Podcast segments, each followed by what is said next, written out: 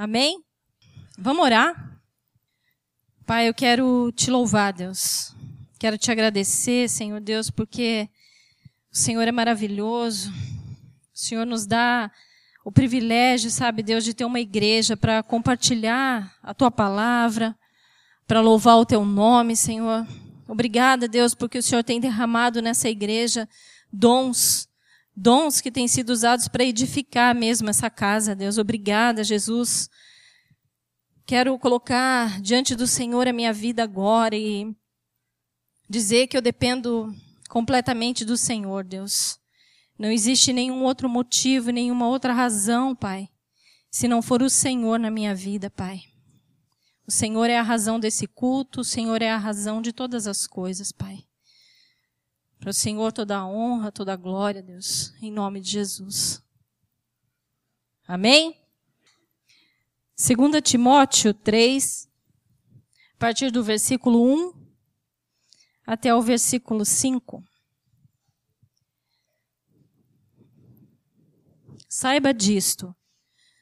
Nos últimos dias sobrevirão tempos terríveis. Os homens serão egoístas, avarentos, presunçosos, arrogantes, blasfemos, desobedientes aos pais, ingratos, ímpios, sem amor pela família, irreconciliáveis, caluniadores, sem domínio próprio, cruéis, inimigos do bem, traidores, precipitados, soberbos, mais amantes dos prazeres do que amigos de Deus, tendo aparência de piedade, mas negando o seu poder. Afaste-se desses também. Esse era um conselho de Paulo para Timóteo. E quando a gente lê esse texto, você não tem a impressão de que ele está escrevendo essa carta hoje? Eu tenho a nítida impressão que ele está escrevendo essa carta hoje. E particularmente eu entendo que quando a gente fala assim, isso aqui são coisas que estão no mundo, né?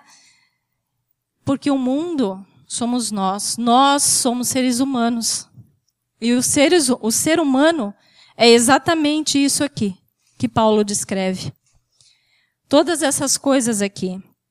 Egoístas, avarentos, presunçosos, arrogantes, blasfemos, desobedientes aos pais, ingratos, ímpios, sem amor pela família.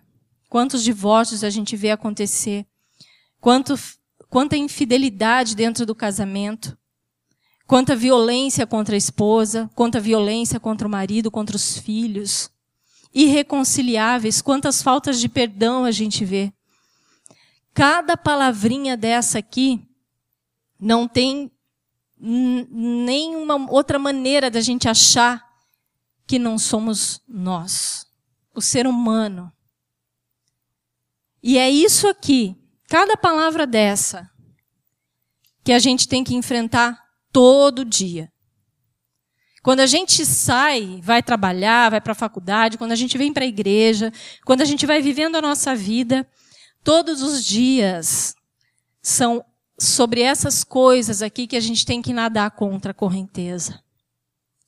Vocês é, lembram lá quando o Brunello falou na semana passada, né? Que a gente está indo por aqui, aí Deus vem, faz com que a gente volte para lá e a gente vai indo. É a metanoia que ele disse, né? Uma mudança de direção. E quando você está indo na direção, no caminho do Senhor, todas essas coisas aqui vêm sobre a sua vida. Será que vem só sobre a minha vida? Vocês passam por isso também? Vocês se defrontam com isso aqui todos os dias? No trabalho, na faculdade, seja lá onde você estiver. Esse aqui é o mundo que a gente vive. Muito pior do que a gente ter que enfrentar essas coisas todos os dias que vêm sobre nós, é a gente enfrentar as coisas que estão aqui dentro. Porque não tem nada, gente, de diferente. Sabe? Não tem como a gente dizer assim, é do outro que vem essas coisas aqui. Não. Às vezes vem de nós também. Nós somos assim também. A única diferença é que quando a gente tem Cristo, a gente tem o Espírito Santo para nos tocar, para nos fazer perceber que a gente não deve, que a gente não pode caminhar de acordo com isso aqui. O que, que a gente pode esperar de tudo isso daqui que eu li para vocês? O que, que a gente pode esperar? Sabe, quanto mais a gente caminha com Cristo, às vezes a gente até julga algumas ah, outras denominações por, ah, não, eles estão pregando prosperidade, eles estão pregando a vitória em Cristo, eles estão pregando isso, estão pregando aquilo. Cara, eu vou falar uma coisa para você, eu não tenho visto muita diferença. Porque nós, a gente tem a ilusão de que a gente vai enfrentar tudo isso aqui e a nossa vida vai ser um mar de rosas. A nossa vida vai ser fácil. Me diz o que, que vocês acham que pode sair de todas essas coisas que a gente enfrenta todo dia. A gente não pode se iludir e achar que você vai contra a correnteza, todas essas coisas vão vir sobre você. Você vai lutar com essas coisas que estão dentro de você e vai ficar no, tudo numa boa. Você não vai ter problema nenhum. O teu dia vai ser maravilhoso. Tua semana. Eu não estou dizendo aqui que a vida é só isso. Mas eu estou dizendo aqui que essa é uma realidade que a gente enfrenta todo dia. A não ser que seja só eu que esteja enfrentando isso. Porque cada vez eu tenho mais impressão de que essas coisas estão vindo sobre a minha vida. E cada vez mais, quanto mais eu me aproximo de Cristo, essas coisas vêm. Vêm de dentro de mim e eu tenho que lutar com elas. E eu tenho que entender que isso daqui são coisas da nossa natureza pecaminosa. E é por isso que o mundo está desse jeito que está. Por causa dessas coisas aqui. Irreconciliáveis, caluniadores. A gente tem uma língua que não cabe dentro da nossa boca. A gente fala pelos cotovelos. E a gente fala o que não deve. Se a gente abrisse a nossa boca para falar só bênção, só para abençoar a vida do irmão, Cara, mas não é assim. A gente tem que lutar contra a nossa língua o tempo todo. E ela vai inflamando, como diz lá na palavra em Tiago. Ela incendeia, ela contamina. Vocês acham que é fácil lutar contra isso? Não é fácil. E dependendo do temperamento que você tem, a luta é maior ainda. Particularmente, quero falar, falo de mim assim. Esse temperamento que eu tenho, horrível, horrível porque é o temperamento, temperamento colérico. E o temperamento colérico, ele é muito é, de buscar a, a, justiça. Tudo que você vê, você acha injusto, você se indigna com as coisas. Só que a palavra de Deus diz exatamente isso. Não se indigneis. Sabe como que eu posso não me indignar ou me indignar e ficar indignado e achar que aquilo lá pode mudar? Sendo que eu estou no meio de uma geração corrompida. Esse mundo que a gente caminha é isso aqui que eu li para vocês. E não é fora da igreja, é dentro da igreja também. Talvez aqui as coisas sejam um pouco diferentes, porque, como eu falei, nós temos o Espírito Santo que nos traz a consciência de todas essas coisas aqui. Mas a nossa luta é muito grande também. O que eu tenho sentido mesmo, que eu tenho visto, que eu tenho percebido, é que nessa luta, nessa caminhada contra nossa, contra todas essas coisas que eu falei para vocês, que Paulo falou para Timóteo aqui, o resultado de tudo isso na nossa vida, algumas coisas assim que eu pensei, que eu tenho observado na nossa vida: estresse, depressão, pânico, doenças, abatimento de espírito, desânimo. Cara, como a gente encontra pessoas desanimadas? Como a gente se desanima? Tem horas que dá vontade de sentar e ficar sentado, deitar e ficar deitado. Você não quer, você não quer prosseguir, você quer ficar ali, esquece tudo, larga tudo. Não é assim? Assim com vocês também? Cara, é muito difícil. Não é fácil. E tem uma coisa que o Brunello falou aqui, o dia que ele estava pregando, e eu não esqueci. Ele falou o seguinte, que o diabo, ele não está aqui para fazer você cair. Se você está achando que o diabo está aqui para fazer você pecar, vocês lembram quem estava aqui? Ele falou disso. Ele não está aqui para fazer você pecar. Se você está pecando, isso é o de menos para o diabo. Sabe por quê? Porque ele está aqui para te roubar, te destruir te matar. É isso que ele quer de você. Então, não se iluda. Se você tem caído, seja lá qual for a razão, o motivo, as tuas lutas, só você sabe as lutas que você tem, isso aí é só o começo. É só o começo. Sabe? Só que tem uma coisa que é maravilhosa, que você cai e você levanta.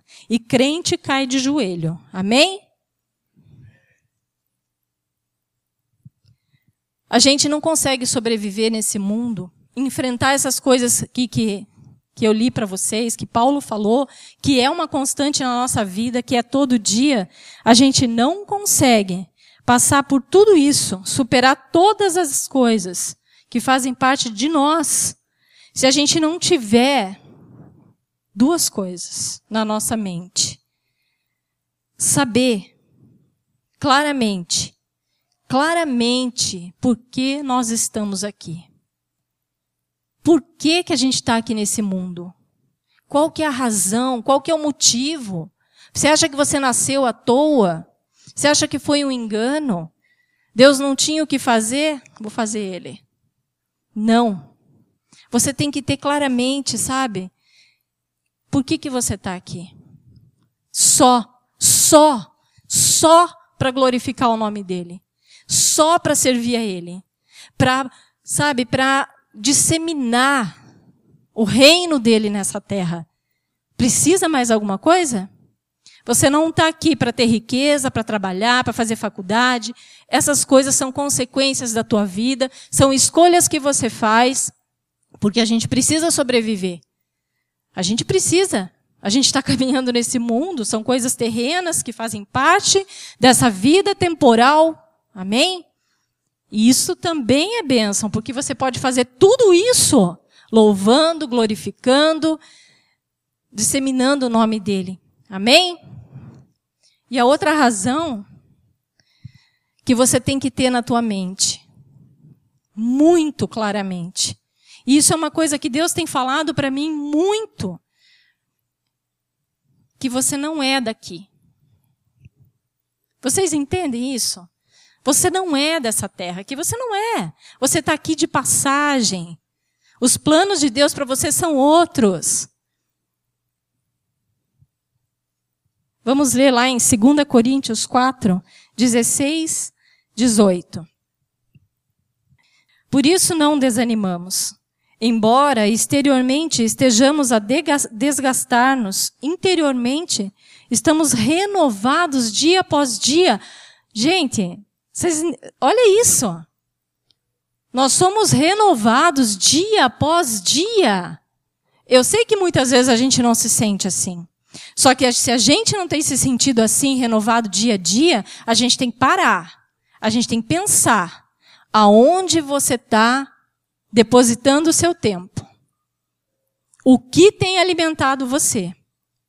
Porque o desânimo ele vai vir. Mas ele vai vir mesmo e vai vir com tudo para te derrubar. Só que se você tiver na rocha, ele vai bater, você vai pender, só que você vai ficar de pé. Amém? É assim que acontece quando a gente está com Cristo.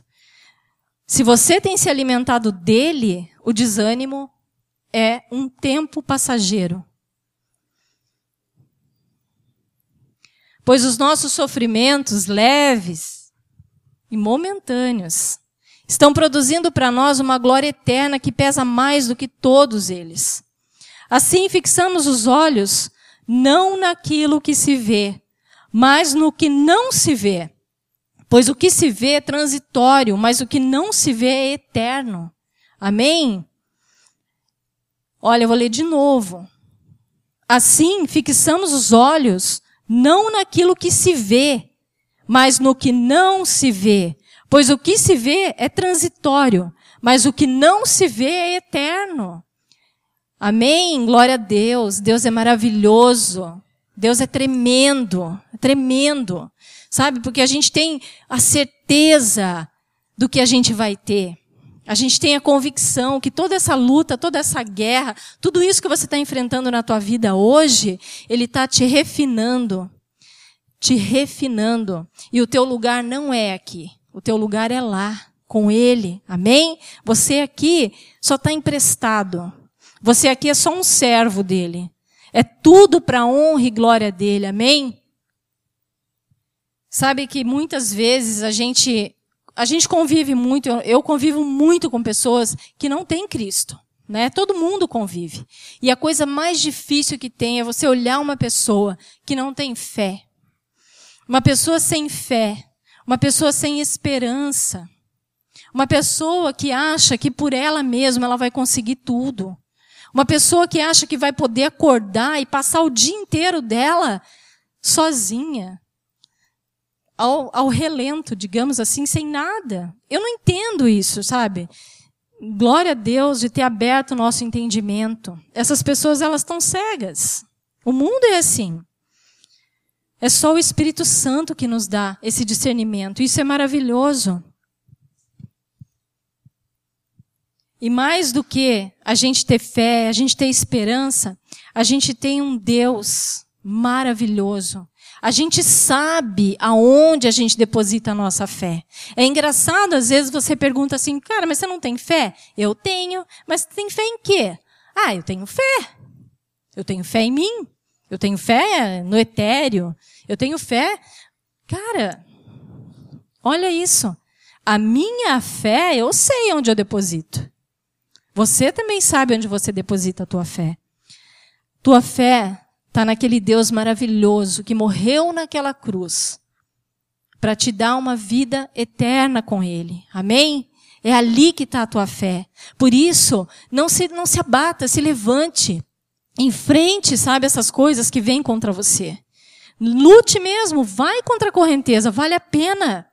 Vale a pena. Não vale a pena porque, ah, então amanhã eu vou estar numa boa. Não. Vale a pena porque você sabe para onde você está indo. Amém? Não teve aqui? A gente cantou isso hoje. Com os olhos. Como é que é? Não. Isso. Firmarei o olhar em ti. Só em ti. Cara, é muito difícil fazer isso. É muito difícil fazer isso. Sabe, às vezes a gente vai aconselhar algumas pessoas e a pessoa está tão detonada, sabe? Ela está tão destruída que você fala para ela: Cara, você tem que olhar para a cruz. A pessoa não consegue. E não é fácil. Não é fácil. Sabe? É difícil. Porque as circunstâncias da nossa vida são todas essas coisas que a gente leu ali em Timóteo. Todas essas coisas contra, todas essas coisas vão contra. Mas a gente não pode viver pelas circunstâncias da nossa vida. A gente tem que viver a fé. A gente tem que viver essa fé que a gente vem todo dia aqui, todo domingo, e a gente louva, e a gente ergue a mão, e a gente lê sobre ele aqui. Amém? Eu tenho certeza que se a gente fosse pelas circunstâncias da nossa vida, essa igreja ia estar vazia. Se a gente fosse olhar para o ser humano, essa igreja ia estar vazia. Mas é só por ele. Amém? Nossos olhos têm que estar pregados na cruz. Pregados. Não olha para o lado. Se você olhar para o lado, você está frito. Está ralado. Você corre um sério risco de cair. De ser roubado, de ser matado, de ser destruído. Porque é só isso que o diabo quer. Ele quer que você olhe para o lado. Não faça isso. Não faça. Olhe para Ele, para Cristo. Olha lá em João, João 11, 38. Quando a gente fala de circunstância, eu acho que não tem nada, não existe nada mais difícil da gente entender, da gente lidar do que a morte. Porque a gente fala, nós não somos daqui. Nós estamos com Ele, não é? A gente tem os olhos fixos lá na eternidade. Só que quando a gente tem que lidar com a morte dentro da nossa vida, da nossa família, cara, essa é a coisa mais difícil. Não existe circunstância, eu acho, mais difícil do que essa. Mas uh, Jesus, olha lá João, que fala lá. 11:38. Jesus outra vez, profundamente comovido, foi até o sepulcro. Sepulcro. Era uma gruta com uma pedra colocada à entrada. Tirem a pedra, disse ele. Disse Marta, irmã do morto. Senhor, ele já cheira mal, pois já faz quatro dias. Disse-lhe Jesus: Não lhe falei que se você cresce, veria a glória de Deus? E é isso que Deus está falando para você. Você crê? Você vai ver a glória de Deus. Eu creio firmemente nisso. Se você crê, você vai ver. Não existe aqui para Marta, olha, a pior circunstância da vida dela. O irmão dela estava morto fazia quatro dias. Cara, quatro dias. Eu, eu sinceramente nunca vi pessoalmente nenhum morto ressuscitar. Cara, mas deve ser uma coisa que deve transformar a nossa vida de uma maneira que a gente nunca mais vai ser igual ao que a gente é. Cara, e é nesse Deus, é nesse Deus que a gente deposita a nossa fé. Então, tudo que você está fazendo, você vem aqui, você serve, você vem aqui, você ouve o culto, você louva, tudo isso que você está fazendo não é em vão. Sabe, você não desistir do caminho, você abrir mão, sabe, de coisas que vão roubar a tua vida. Abrir mão de ter relação sexual antes do casamento. Abrir mão de encher a cara, beber até cair. Abrir mão de fumar. Abrir mão de fumar maconha. Abrir mão de usar droga. Cara, tudo isso fica desse tamanho. Perto de tudo isso que Deus tem para a nossa vida. Cada um com as suas lutas. Eu não estou subjugando de maneira nenhuma o que cada um aqui passa e o que cada um aqui enfrenta. Só que essas coisas se tornam muito pequenas quando você olha para um Deus que tem a capacidade de tirar um morto da cova. E eu quero dizer uma coisa para você. Hoje, não importa o tamanho que seja a cova da tua vida. Não interessa. Sabe, eu não sei. Eu não tenho a menor ideia do que cada um aqui está enfrentando. Mas eu quero dizer para você que se você crê, você vai ver a glória dele. Se você não olhar para as circunstâncias da tua vida, mas se você se dobrar, se render e conhecer esse Deus aqui, esse Deus que ressuscita mortos, é esse Deus que vai agir na tua vida. Amém? Então, o que Deus tem falado para mim é isso. Fecha a tua boca, fica quieta, não queira justiça, não queira viver num mundo que não tem aflição. Não queira viver uma vida só de flores, porque os espinhos são muitos, muitos.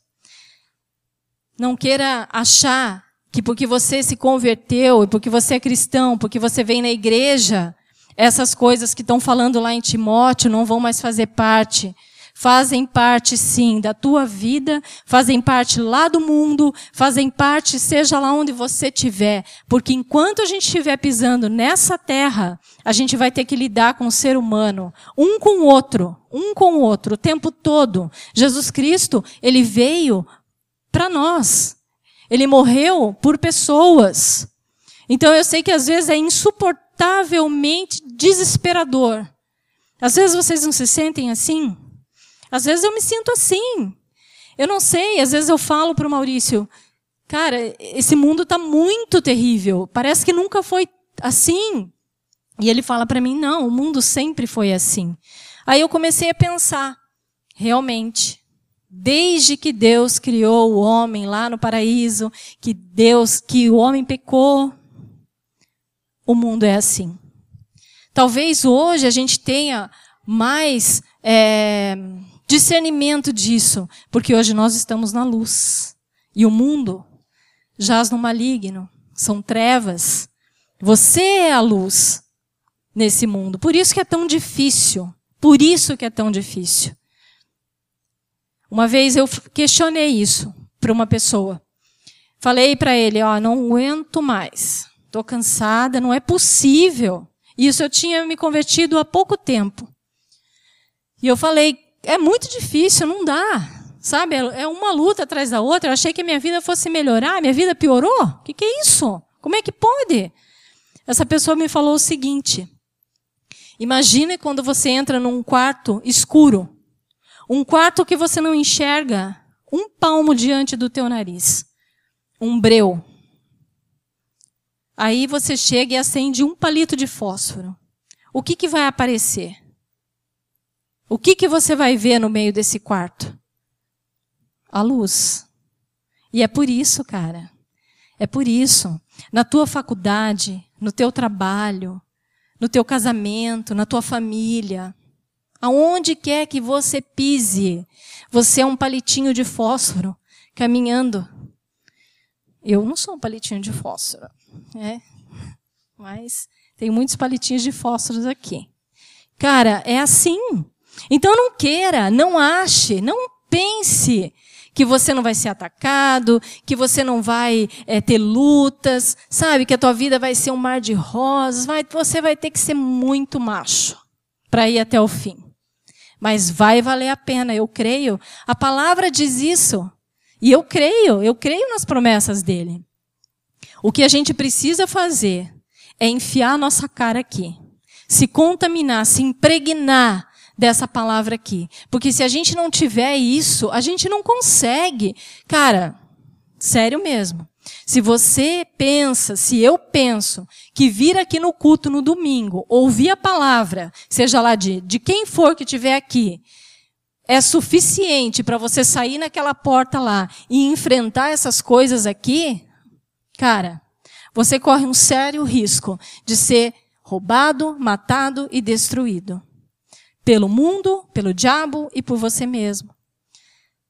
Cara, a gente precisa ter essa consciência. A gente não pode viver de púlpito. A gente não pode viver de púlpito. A gente precisa conhecer esse Deus. Esse Deus que ressuscitou Lázaro. É esse Deus que a gente tem que conhecer. Amém? A nossa alegria está no Senhor. A nossa justiça está no Senhor. Tudo está no Senhor. Não espere absolutamente nada fora dele. Nada. Você não vai ter nada. Nada. Tudo está nele. Amém? Eu quero dizer para você que se nem ele maravilhoso, Jesus Todo-Poderoso, foi poupado de ter vivido tudo o que ele viveu, de ter sido massacrado, pisoteado, você acha que você vai? Cara, eu vou dizer uma coisa para você, vocês me perdoem se eu estou dando uma palavra dura, mas essa palavra é a palavra que Deus tem me dado. E eu acho que às vezes Deus tem que ser meio duro com a gente. Eu acho que às vezes Deus tem que vir e pegar a gente de jeito. Porque esse negócio aí de, ai, a graça, é graça. Tudo é graça. Cara, tudo é graça. Eu creio nisso, mas eu creio numa graça que te leva mais para perto de Deus. Eu creio numa graça que traz transformação na tua vida. Eu creio numa graça que te abre o discernimento. Uma graça que faz você glorificar esse Deus cada vez mais. É essa graça que Deus derrama sobre nós. Amém? A gente faz assim com a graça de Deus. A gente coloca ela numa caixinha desse tamanho e acha que a graça dele é só para perdoar os pecados que a gente faz. Não é. Não é mesmo. É também. Mas não é só isso. Isso aí é muito pouco. Eu quero compartilhar com vocês lá em Lucas 23. Eu vou ler do versículo 1 até o 25. Então toda a assembleia levantou-se e o levou a Pilatos. E começaram a acusá-lo, dizendo: Encontramos este homem subvertendo a nossa nação. Ele proíbe o pagamento de imposto a César e se declara ele próprio Cristo, um rei. Pilatos perguntou a Jesus: Você é o rei dos judeus? Tu o dizes, respondeu Jesus. Então Pilatos disse aos chefes dos sacerdotes e à multidão: Presta atenção nisso. Não encontro motivo para acusar este homem. Mas eles insistiam. Ele está subvertendo o povo e toda a Judéia com seus ensinamentos. Começou na Galiléia e chegou até aqui. Ouvindo isso, Pilatos perguntou a Jesus. Perguntou se Jesus era galileu. Quando ficou sabendo que ele era da jurisdição de Herodes, enviou a Herodes, que também estava em Jerusalém naqueles dias. Quando Herodes viu Jesus, ficou muito alegre, porque havia muito tempo queria vê-lo. Pelo que ouvira falar dele, esperava vê-lo realizar algum milagre. Interrogou com muitas perguntas, mas Jesus não lhe deu resposta. Os chefes dos sacerdotes e os mestres da lei estavam ali, acusando-o com veemência. Então Herodes e os seus soldados ridicularizaram-no zombaram dele. Vestindo-o com um manto esplêndido, mandaram-no de volta a Pilatos.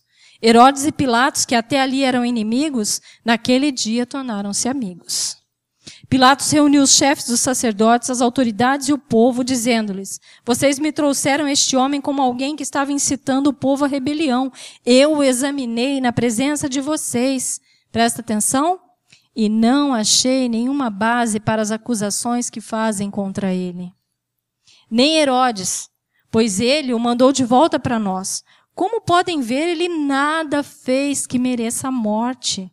Portanto, eu o castigarei e depois o soltarei. Ele era obrigado a soltar-lhes um preso durante a festa. A uma só voz eles gritaram: Acaba com ele, soltam Barrabás. Barrabás havia sido lançado na prisão por causa de uma insurreição na cidade por assassinato. Solte Barrabás. Agora me fala uma coisa: vocês já passaram por alguma situação que você acha assim? Cara, mas eu tô certa. Como é que pode? Eu tô certa. E você está defendendo ele. É exatamente isso aqui. Estava lá Jesus, e o povo manda soltar Barrabás. Desejando soltar a Jesus, Pilatos dirigiu-se a eles novamente. Mas eles continuaram gritando: Crucifica-o, crucifica-o. Pela terceira vez eles lhe falou: Por quê? Que crime este homem cometeu? Não encontramos nele nada digno de morte. Vou mandar castigá-lo e depois o soltarei. Eles, porém, pediam insistentemente, com fortes gritos, que ele fosse crucificado. E a gritaria prevaleceu. Então Pilatos decidiu fazer a vontade deles. Libertou o homem que havia sido lançado na prisão por insurreição e assassinato.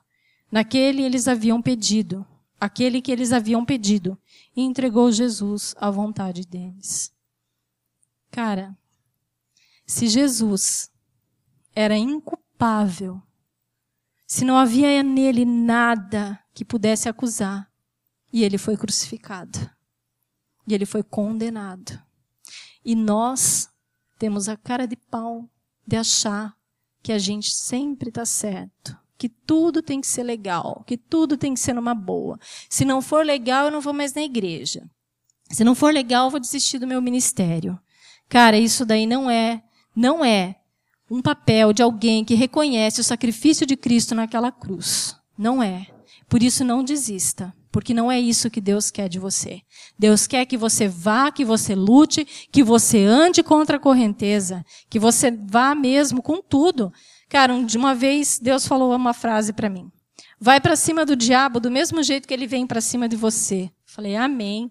Eu estava aquele dia, cara, achando assim, eu não vou aguentar, cara, não vai, não vai dar, não vai dar, não aguento. Aí Deus vem, eu achei que ele fosse falar assim para mim: "Calma, filha. Calma, vai passar." Vai passar? Não. Eu vou falar isso para vocês. Vai para cima do diabo do mesmo jeito que ele vem para cima de vocês. O diabo conhece a tua vida, ele sabe, ele sabe as tuas fraquezas. Só que a gente tem um Deus que conhece o mais profundo que existe dentro de você. E isso é intocável, só Deus toca nisso. Creia nisso. Creia nisso para você ver a glória de Deus na tua vida. Por isso, a gente precisa ter na nossa mente, a gente precisa ter aqui, ó, inculcado na nossa vida, no nosso caminhar todos os dias, uma coisa que eu quero ler para vocês em Filipenses 4, 8. A gente precisa aprender a substituir os nossos pensamentos pelos pensamentos de Cristo, pelos pensamentos de Deus. A gente só consegue isso tendo Ele cada dia mais, cada dia mais, buscando isso cada dia mais na nossa vida. Caso contrário, esquece, não dá, não dá. Você já teve um amigo assim que era muito amigo teu assim, que às vezes você vai falar uma coisa e ela vai falar a mesma coisa, você sabe o que o outro está pensando? Cara, imagine ter isso com Deus. Imagine, cara. Isso é possível. Isso é possível. É só você querer. Finalmente, irmãos, tudo que for verdadeiro, tudo que for nobre, tudo que for correto, tudo que for puro, tudo que for amável, tudo que for de boa fama, se houver algo excelente ou digno de louvor, pensem nessas coisas. Ponham em prática tudo o que vocês aprenderam, receberam, ouviram e viram de mim. E o Deus da paz estará com vocês. Amém? Vamos lutar contra a correnteza tendo essas coisas na nossa mente. Quando vier as coisas para cima de você, você pensa, pera lá, isso aqui está glorificando a Deus? Isso aqui é verdadeiro? Cara, às vezes não é. Você tem que aprender a discernir essas coisas, porque o que eu percebo é que a nossa alma, as nossas emoções, ela tomam conta da nossa vida de uma maneira tão poderosa que ela acaba abalando ali a nossa fé. Você fica assim, não abalando a fé em Cristo, não, mas abalando a tua fé no teu dia a dia. Então eu digo para você, as tuas emoções vão te roubar o tempo todo. Não olhe para elas, não olhe para as circunstâncias da tua vida, olha para ele, para ele. Amém? Vamos orar? Pai, o Senhor é maravilhoso, Deus. Deus, eu te louvo, te glorifico, Deus, e digo para o Senhor, Deus, que o Senhor é muito maravilhoso, Deus. Eu não tenho palavras, Pai, para dizer o quanto eu sou grata, sabe, Deus, para o Senhor ensinar para nós, Deus, como a gente deve caminhar nesse mundo. Por abrir os nossos olhos, Deus. A tua palavra é viva, eficaz, ela divide alma e espírito. Pai, que o Senhor alcance nessa noite, sabe, Deus, o nosso coração, Pai. Que a gente consiga subir um degrau, sabe, Senhor Deus, na nossa caminhada com o Senhor, Deus. Que essas lutas, essas coisas que a gente tem que enfrentar todo dia, que vem roubando, sabe, o nosso tempo com o Senhor, que vem roubando, Pai, toda a nossa adoração, tudo aquilo que a gente quer, sabe, Senhor Deus, ser para o Senhor, Deus. Que tudo isso, Senhor Deus, seja enfraquecido, sabe, Deus, pelo teu Espírito Santo, Deus. Pai, traz para nós a consciência, Pai, de que se não for o Senhor, Deus, já era, Deus. Nos dá, Senhor Deus, disciplina, nos dá, Senhor Deus, condição, Pai, de te buscar todos os dias, Deus. Pai, a gente não vive sem o Senhor. E que durante essa semana, Deus, quando vierem essas lutas, quando a gente estiver nadando contra a correnteza, Pai, que o Senhor venha trazer à nossa memória, Pai, as tuas palavras, Deus. Aquilo que diz ali, Senhor Deus, a gente quer encarnar na nossa vida, Pai. Nos dá força, nos ajuda, Pai. Nos faz, Pai, termos uma fé inabalável no Senhor, para enfrentarmos mesmo. Eu peço que cada um que esteve aqui essa noite, Senhor Jesus, seja tocado mesmo pelo Senhor, Pai. Que o Senhor ajude cada um nas suas lutas, nas suas batalhas. Deus, traz cura para o teu povo, Senhor Jesus. E nos ajuda, Senhor, a caminhar. Nos ajuda mesmo a fixar os olhos no Senhor, a fixar os olhos no teu reino, Deus. Porque é só isso que importa para nós, Pai. Em nome de Jesus. Amém.